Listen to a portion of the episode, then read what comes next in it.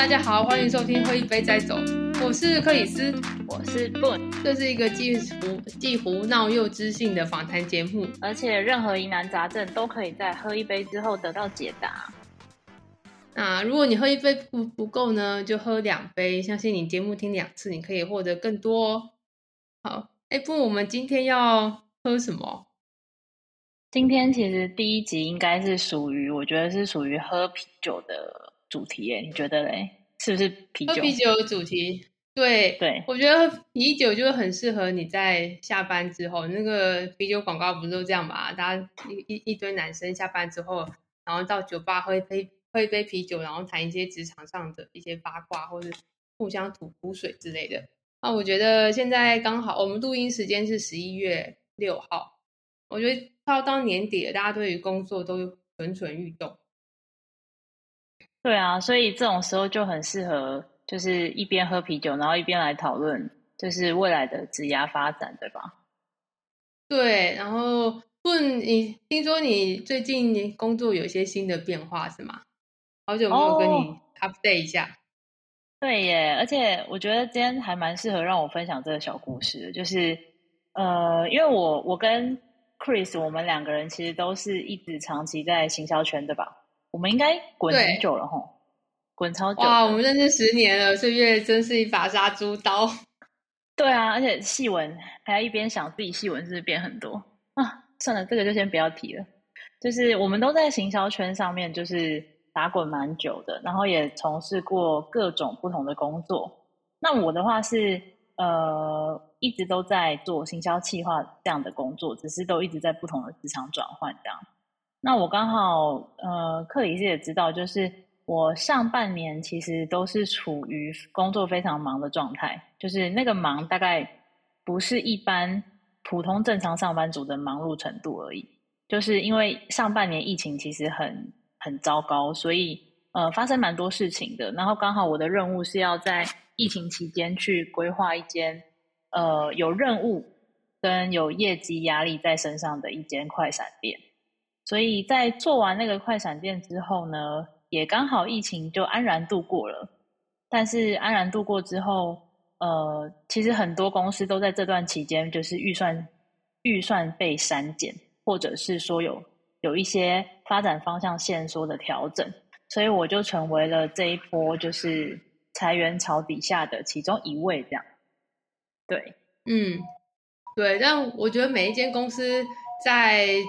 工作或是人员调动的时候，其实都有它的考量。尤其现在疫情变动很快，然后有有一些危机啊、调动啊，对于工作者，就是我们员工本身来说，其实你都要自己有一些准备。那我觉得啊，我在因为我工作也十年，然后中间换过很多的公司，但我在职涯上一直有一位军师。就我今天要好好，我们今天很开心可以邀请他来我们的节目作为第一集的来宾，好好跟我们聊工作。他是我从大学认识到现在也超过十年了，然后每次我要我工作上任何问疑难大小、疑难大小事、疑难杂症，都会先问过他。从履历，然后面试，然后到嗯，可能工作上一些怎么跟同事、老板相处啊，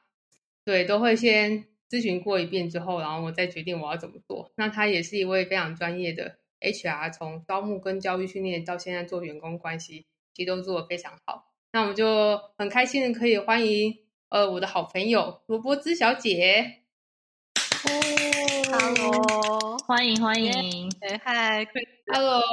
哎两位，高兴这边可以跟大家一起喝一杯，我已经在喝第二杯了。有 有有，今天听你们。我在喝第二有感感觉到你有这个整个呃 relax，这个话匣子大开，好开心的。OK，就是有这个可以上来跟大家讲，好喜欢这种感觉。好啊，因为罗伯兹小姐认识我非常久了，父母也认识我非常久了，所以我的那些就是呃生活之呀，我觉得你们俩都对我是一个应该算是个蛮熟悉的人吧。对，然后我觉得。嗯，年底其实我工作上面，现在工作上面也有一些变化。那我其实去回想这个过程，就是刚出社会到，呃，刚出社会选工作，我思考一些事情，可能就会比较单纯，也许就是薪水啊，然后产业啊，然后这个工作好不好玩这种。对，到现在工作一阵子，然后我对于自己生活有一些想法的这个阶段，就是选工作的时候，可能就会想的更多，也许是时间，然后公司的发展性以及公司背后它的呃资金来源啊等等，就会我会有更全面的考量。那我觉得这个是人阶段性不同，你就会想的事情不同。那我觉得也就想跟两位聊聊，想尤其是想跟罗伯斯小姐聊聊，因为你做 HR 一直以来都做那么久，然后你也看过这么多的呃职场人在找工作，对，那你自己就对你自己来说，呃，你你你觉得你刚出社会，自己在看自己在找工作，然后到现在，也许呃你也看过这么多人搞找工作，然后你觉得诶你自己这中间的变化，或是找工作的一些选择工作一些关键原因有什么不一样？哦，如果你是问我的话，那我真的要从从很前面开始去回想。不过我觉得，其实刚出这个这个，其实找工作这个哦怎么讲，其实还蛮看每个人的出发点，就是工作对你的意义是什么。哎，对啊，我不知道大家就是不知道两位就是有没有这种。这种感觉就是工，你有没有想过工作对你的意义什么？我刚出社会的时候啊，工作对我的意义就是我想要从这工作当中赚到钱，然后啊有机会让我不一样，这样就是有力争上游、往上爬的那一种，就是这种感觉。然后也不知道自己可以做什么。说实在的，就是因为自己手上有的筹码非常少，所以有机会就只能从现有限的机会当中尽量去选可能比较好的的工作，然后来试试看。然后也不知道自己就是能不能成功啊，然后这个领域适不适合自己啊，都不晓得，嗯都不晓得这样，但就只能试试看。所以这种就是不确定的因素其实还蛮大的。但以前在工作的时候都会想说，就是那可能未来会越来越好，然后未来会越来越清楚自己想要什么这样。不过我自己在观察我身边的朋友，或是有时候我会帮人家做一些职业咨询啊，会聊到这一块哈。我我觉得就像 Chris 刚才讲的，就是阶段性你想要是是的是什么哈。这个每个人真的因人而异，而且随着年纪不同，真的差异太大了。但不是每个人都知道自己想要什么。嗯，真的真的，我觉得这个是蛮关键的。真的，所以我觉得，嗯，我就想到我另外一个朋友啊，就是你刚刚提到，我不是刚刚提到说，哎，每个人想要的不同。我想到我另外一个朋友，就他转变，他的职业转变真的让我蛮惊讶。就他本来是在我一开始认识他的时候，他是在电视圈媒，就是媒体业。然后也做到一个蛮不错的位置哦，然后，呃，哎，我就觉得，哎，他应该也也做很久，然后应该就是这样子一直做下去，顶多可能就换不同公司而已。但最近在跟他联络的时候，哦，哎，才发现他换了另外一个产业，到了传传统产业，而且是做，对他传产哦，而且他是做就是比较基层，基层就是行政行政相关的工作。然后我就很好奇啊，就是我真的是蛮惊讶的，因为就是你知道，我知道薪水一定是落差很大的，嗯，对，但是他，但他就说，嗯，因为他有两个小孩要顾嘛，然后之前那个工作实在时间上面没有办法配合小孩的那个作息，那他为了就是可能可以配合小孩的作息，就是时间现在对他来说时间是最重要的，所以他会愿意为了上下班固定。然后可以配合小孩的时间为主，所以愿意转跳到呃，即使是可能比较行政职的工作，然后薪水也比较低，但是对他来说，他可以顾到小孩，然后可以接送小孩上下学干嘛的，那才是最重要的事情。哇，那我就，但但我我同时其实也听得出来，就是他也会觉得有一点，我觉得女生就是这样，女生就是很容易被家庭一些束缚，然后但又觉得自己。有点不甘心，然后 想要又又想要做一些什么事情，对，那我就是又在想，万一我不是因为哦，因为我们三个可能都没有结婚，没有生小孩，但我就在想，哎，如果我是他，我会我还是会做这样的决定嘛？然后这样决定真的是好的吗？对，但但我的人生的排序到底我应该要怎么来安排？那如果罗伯兹，如果是如果是你的话，是你身边朋友遇到这样子的事情，你会怎么样去哎帮助他厘清他的选择？那或者是他做了一个选择之后，你可以怎么样帮助他？嗯，可能不要后悔嘛，或者不要太觉得，嗯嗯，就是帮助他可以接受现在他的决定，会不会？了解，我我大概了解意思啊。不过我觉得，嗯，就是如果是我的朋友的话，因为怎么说，如果说他已经去上班了哈，他已经去做了决定，好，其实其实这种时候，通常我们也没办法去改变别人什么，有没有也没有试图要改变别人什么这样。但是要是可以聊一聊，我觉得很关键是他对于他自己怎么去去看待，怎么去想，嗯自己怎么看待自己这件事情还蛮重要的。就是像他从电视圈转换到这个传产，然后做工作内容完全是不一样的，可以想见他一定牺牲了很嗯多。那今天促使他牺牲这么多的原因是什么？如果他自己回答出来是因为家庭的话，那其实他这心中已经有所取舍了，嗯嗯所以根本就不用问他为什么要这样取舍，因为他已经做了决定了这样哦子。那可是回过头来是他他做了这个取舍之后，他自己他接受吗？他接受自己这样子的决定吗？我觉得有时候我们在就是做决定之前，一定都会先经过一番挣扎啦，然后没错然后有一些各种的衡量这样。那也许他在做决策过程中不是他一个人决定的，他可能还会跟他老公啊，哈，就是讨论啊，然后跟其他家人讨论等等，然后一起做下这个决定的。那每一次我们自己在做决定的时候，也不一定会做正确的决定啊，我们都会有这种不小心做错决定的时候，或是就是尝试嘛，人生就是不断的尝试啊，要有犯错的可能性啊。所以他这次做了这个职业的选择，他也可能会后悔啊，那是没有完全没有问题嗯的，后悔了可以再转弯啊，对不对？没有说一定要一错再错啊。所以如果他是我的朋友的话，我倒觉得可以陪他一起去想一想，就是他今天做的这个工作转换，他觉得他的感受是什么？好，那他可以接受自己这个样，就是现在这个状态嘛，有舍有嗯得，那他得到了什么，失去了什么，这样。嗯然后我觉得，嗯，刚才前面讲到就是工作对你的意义是什么啊？这件事情还蛮重要的，因为我身边有一些朋友，他们对他们而言，哈，工作对他来讲就是有一个收入进来就可以了，至于做什么倒很其次，就是说他就是这个工作呢有一个固定的收入进来，好，让他可以固定的生活，哦，那什么成就感啊，工作的职位能不能让他飞黄腾达啦、吼，有没有什么专业的累积呀、等等的都不是太重要。我有些朋友他们啊好神奇哦说他错，就工作对他的意义很很很神奇耶我也觉得很神奇都不是，因为我我觉得我跟 Boone 都不是 这一类型的人。你看，我就哦，我跟 Boone 也认识很 久，我就我们两个一旦觉得啊工作很无聊的话，就会觉得人生可厌。生无可这个恋，这个我觉生无得就可恋，是生无可恋真的，有一 有一有一点可能性，有一点可能性是来自于，因为你们两位都是来自在做行销相关的，做创意产业有关的。嗯好，这个这产业本身就是你们会选择这样工作，本身就是对于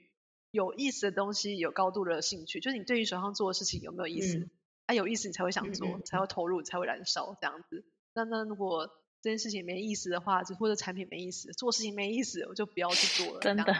所以是有 这个东西有没有意思，这个很重要。对啊真可是对的，对，可是我们今天稍微跨跨不同的同温层，我们到别的云朵上面去看看别的同温层好了。有有些人对他讲工作意义就是我就是有薪水进来，无能就好了这样子，好，然嗯后反正做什么我也没有那么在意这样。对，那我有一些朋友呢，就是工作的意义对他们来讲是什么？是这个工作的内容，呃，可以帮助他，就是在对于他事业讲是有加分的，或者工作内容对他讲是可以往上的。这个朋友他可能本身是有，然后自己在创业或者有在斜杠，他自己有有未来有想要做的事情，有个目标在，那他就会很希望自己现在这个工作内容是对他的未来的梦想是有帮助的，正相关的，然后是可以让他有所累积的。嗯哎，这个时候工作对他意义就完全不一样了。嗯，那所嗯以，所以我我就觉得很有趣啊。当他在做这种职业安排的时候，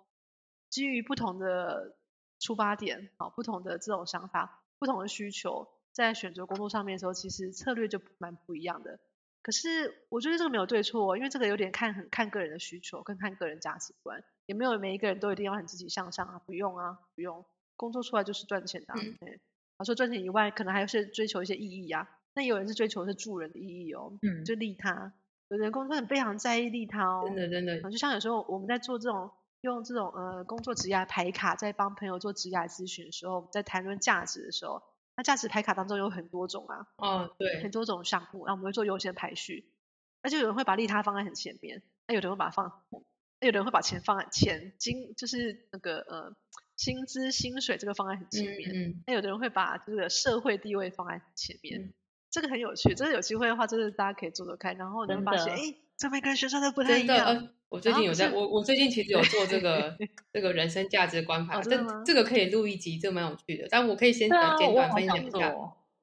我可以传我传链接给你，不，你可以做一下。我人生第一个、第一个就是自由，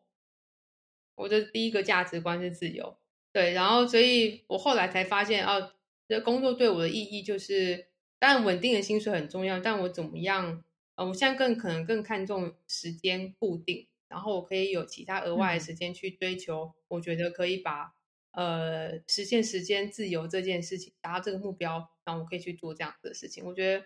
我我我现在比较清楚我自己选工作的一些关键点。那我就很好奇，就是哎，卢博士，你刚刚其实都分享了蛮多你身边朋友的故事。那那你自己呢？就是我知道你在 HR 这么多年，然后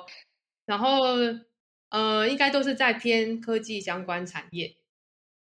就是就是科技相关产业。就我我的我认识你这么久，那可是你在 HR 这个领域也也转过很多不同的，也做过很多不同的事嘛，就是有可能教育训练啊、招募啊，然后现在做员工的关系啊。那你你自己是怎么样做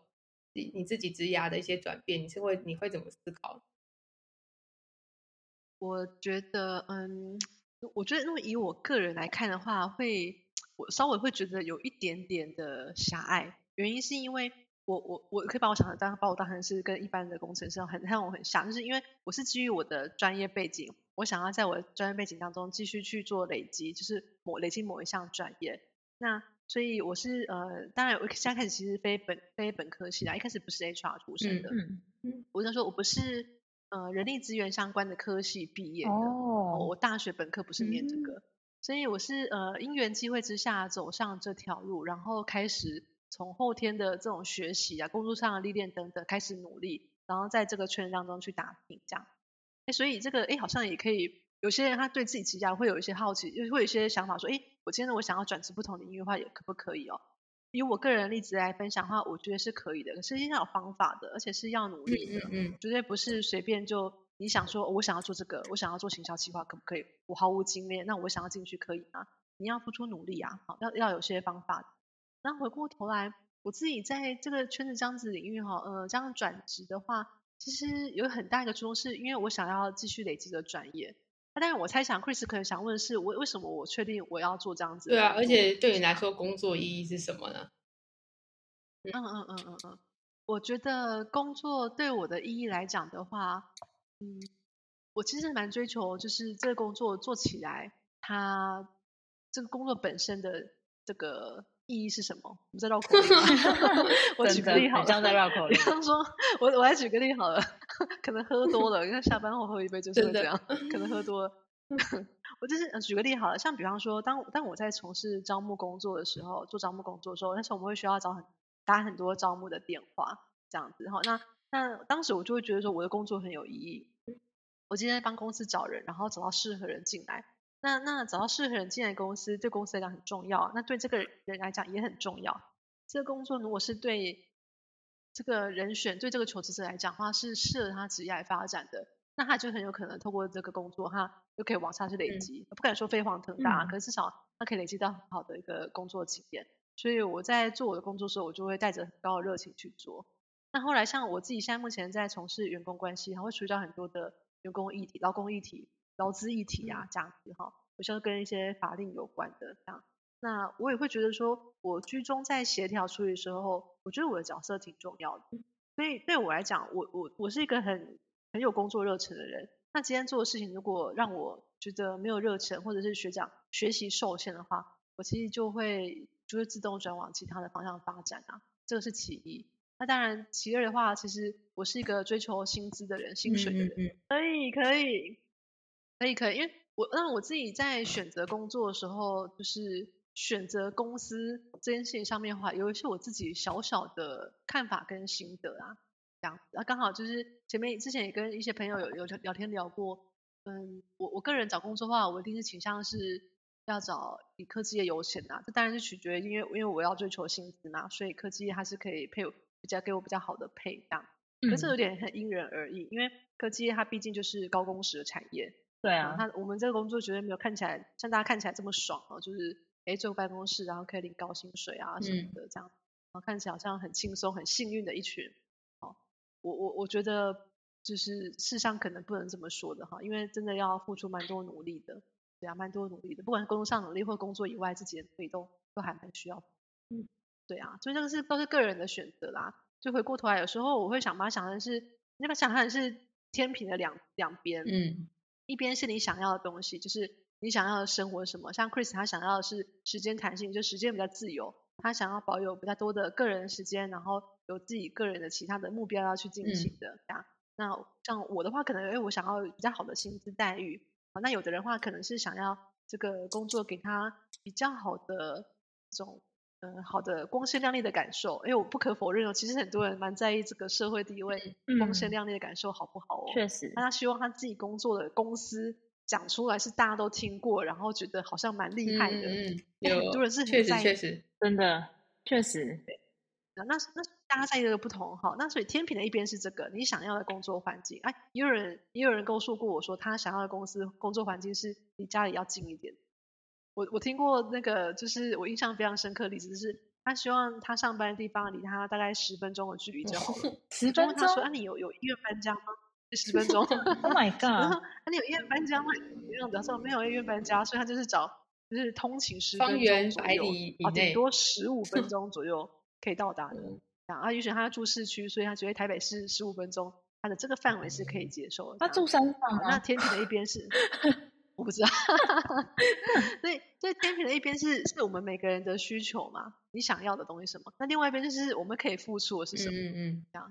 呃，我觉得这这两个天平是要要要很理性可以对等的啦。这样，有时候我们在追求高薪的时候，就你要想啊，你可以付出什么？你手上你身上有什么什么样的条件？好，有多少的的这个筹码？好像刚出社会的时候可能筹码不多哈，那也许你有筹码，就是你是什么学校毕业的？好，然后就是你的你的学历呀、科系呀等等，这可能是一个筹码。那再来，你可能有筹码是长得好不好看，这也是一个筹码。长得好不好看，嗯，这个可是我我我就好奇，因为长相这件事情呢是很难去改变的，对吧？除非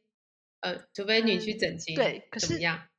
嗯，对，可是很多职位其实那个呃形象这件事情要看外在很重要的。对对对，所以不可否认，它其实是一种隐性的一个条件，隐性的筹码。它不会写在履历表上面，说我长得漂亮，所以你录取我吧，不会。然后求职广告上面也不会写说我们要找很正很帅的，不会写。但多少它就是会加分，这个就是这样，这很现实，就是这个这个就嗯，我们不用特别花时间去谈论可是这真的是一个隐性的条件，隐性的筹码。所以就算天生不是励志，可是你怎么把自己打理的是看起来是整理过的自己？而不是一片荒芜的一片田地，你是整理过的，好，你是包装过，这件事情请用心描述的很棒哎，而且你很你讲的很隐晦，我觉得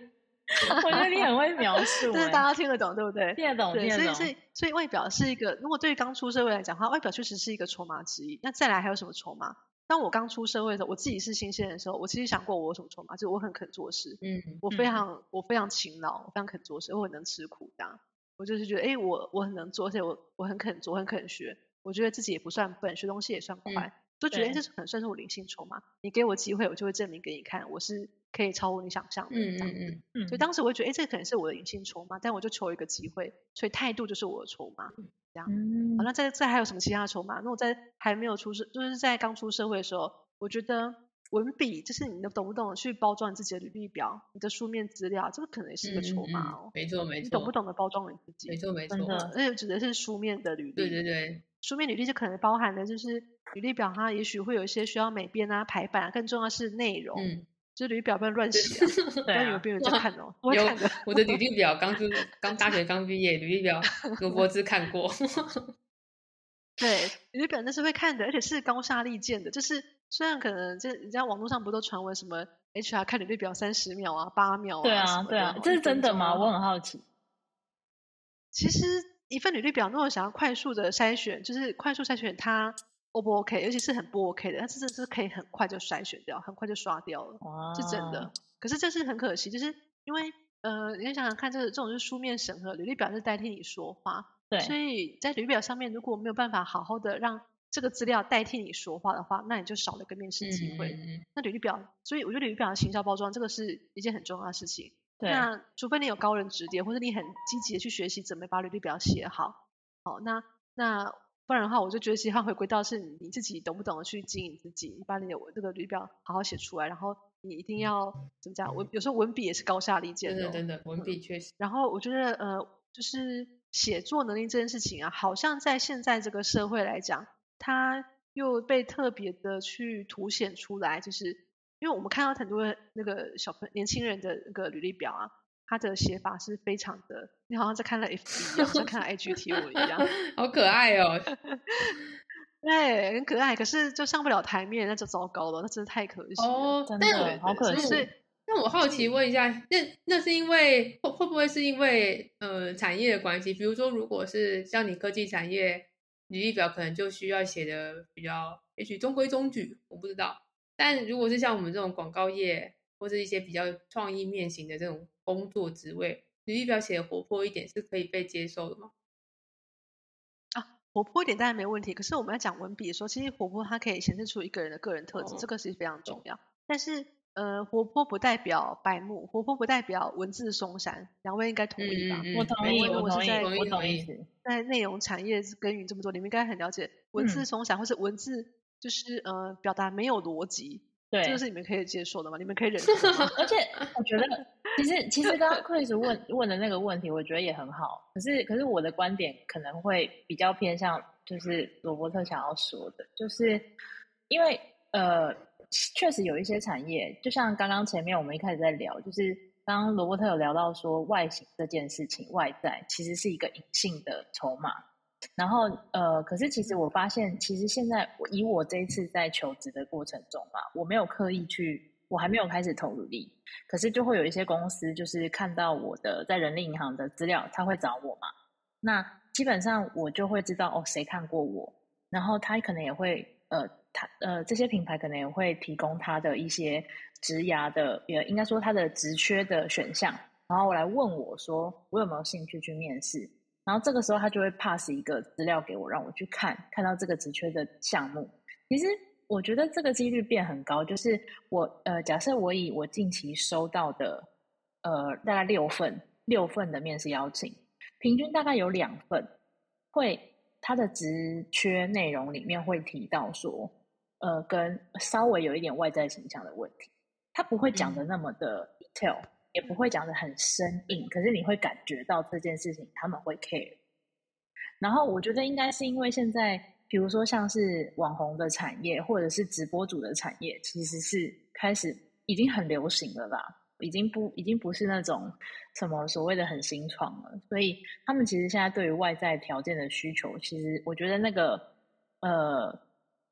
需求是比以前高，而且眼光也比以前高的。然后再来就是回到刚刚那个问题，我们在讨论说，如果有一些新鲜人他写履历的时候，是不是可以写的比较不要那么的繁文缛节？是不是 HR 可以接受？可是我突然想到一件事，我觉得对 HR 来说，如果履历是一个代表一个人的第一印象跟门面的话，那你有没有认真写一份履历？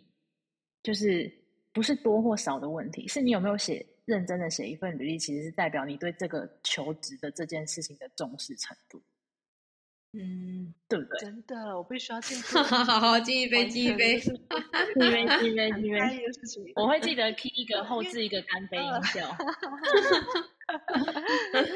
对，因为呃因为这样，就是说，有时候我们把这个条件我觉得，我们把它放大一看，其实我是谈工程师呢，如果是一些男生，嗯会觉得可能会很困惑，诶，可是外表我就这样啊，好、那那那你还要我怎么样？我需要穿很帅或穿西装吗？其实不用，工程师在面试，没有人在穿西装，没有，就穿干净整齐就可以了，但是头发至少要剪过吧，嗯，对，是，好，就是基础的社会社交的这个礼仪部分要有基础的门槛吧，这是一定要有的。所以有时候我们把外表也不是说一定要追求高分，可是基本门槛就是是一定要过关的，不能毫不在意。哦，虽然是一个隐性的一个加分项目，隐性的筹码。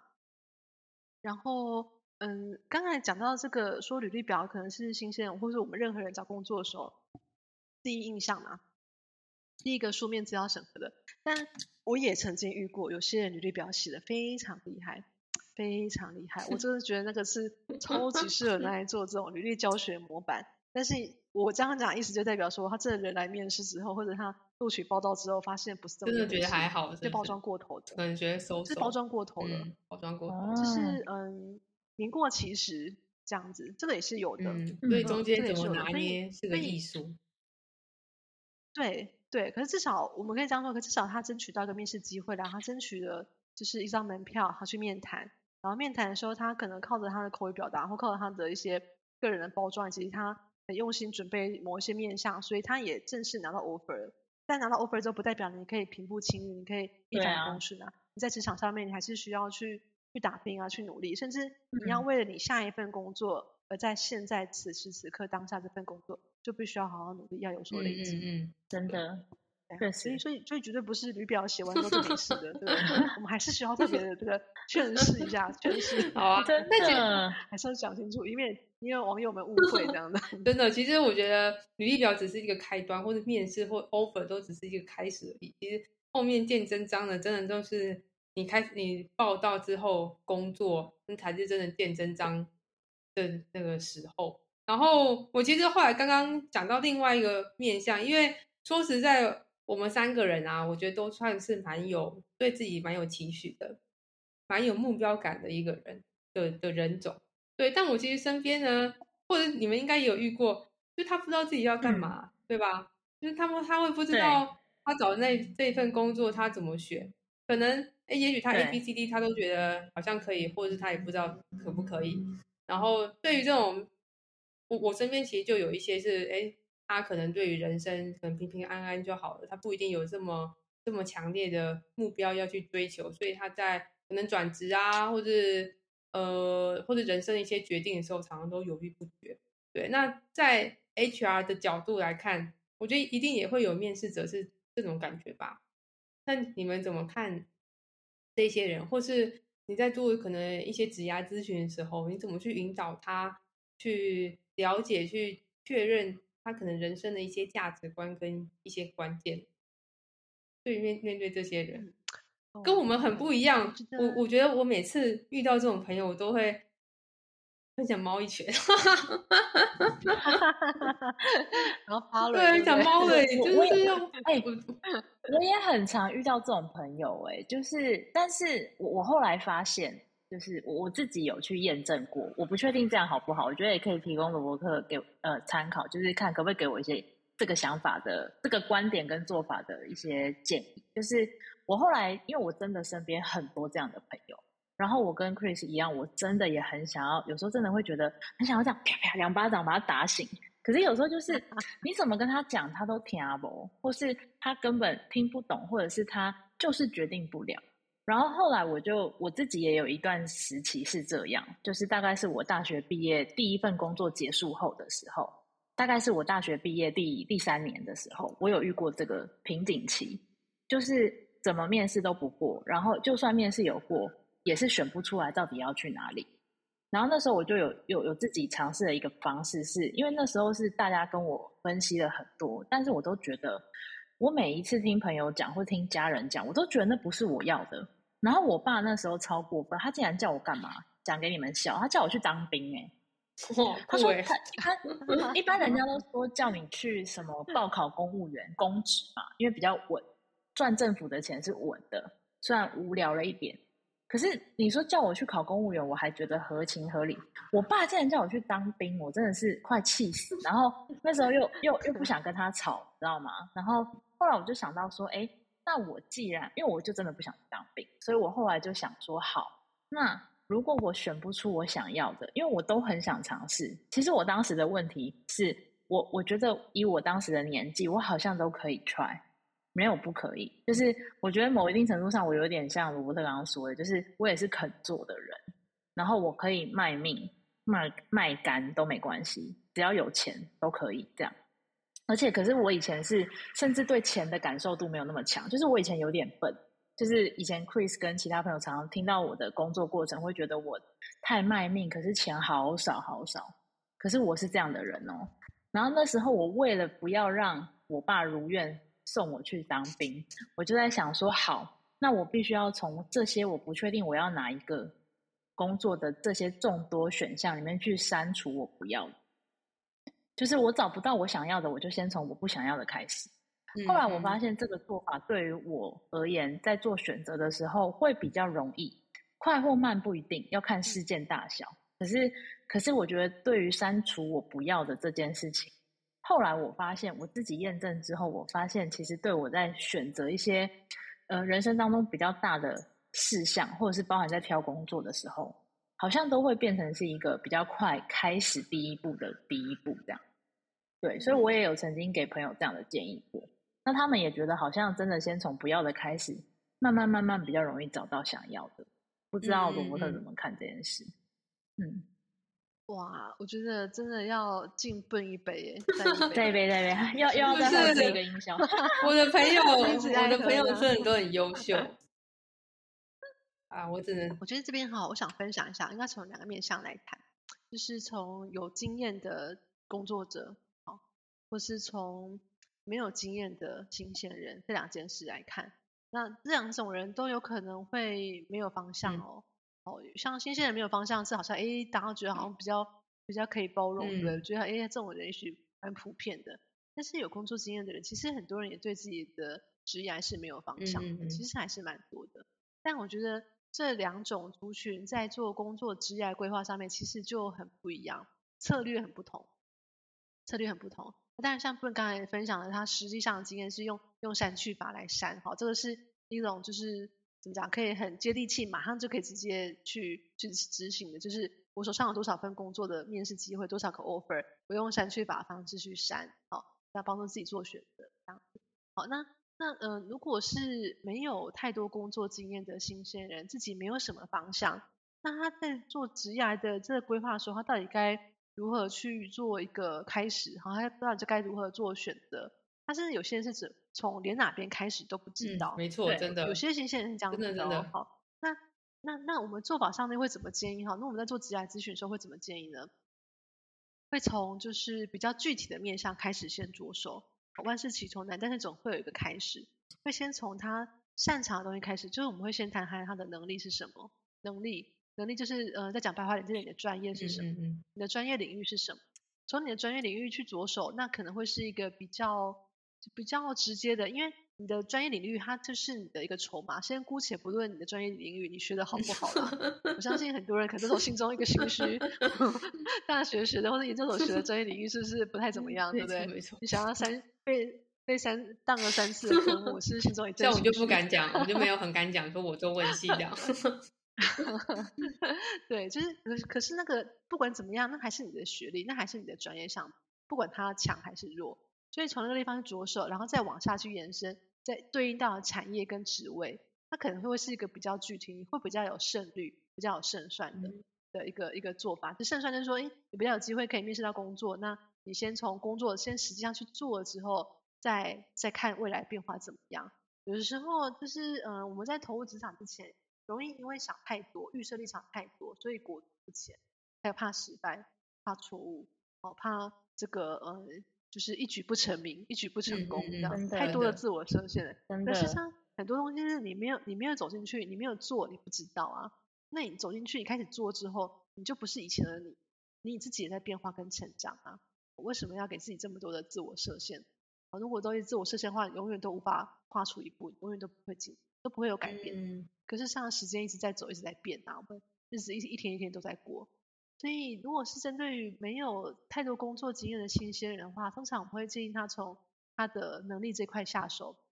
就是他有的现有的专业的筹码是什么？专一个是学校的专业领域嘛，那再来的话才会看说，那他有兴趣的其他的的条件会是什么？因为现在人其实还蛮多才多艺的，我们就是除了你本科的专业之外，很多人他还有其他额外的。才艺哦，比方说他可能日文超好，也不敢说超好，他可能日文有兴趣，然后可能刚刚好就是考了一些日文检定二三级，甚至一级之类的。他可能跟他的学业无关，可是他就是有兴趣打电动的需求或什么样的需求，总之他就是都是就是有这个这个得到这个能力嘛，那就是他的加分项目，那就是他的筹码，那就有机会往那个方向去发展看看。所以对于没有太多工作经验的人，我们通常都会先盘点他有多少能力，然后再看看他有什么兴趣。兴趣就是他想要从事什么样的工作，然后从海选再慢慢的删去法、程序法，然后慢慢就是找到几个方向，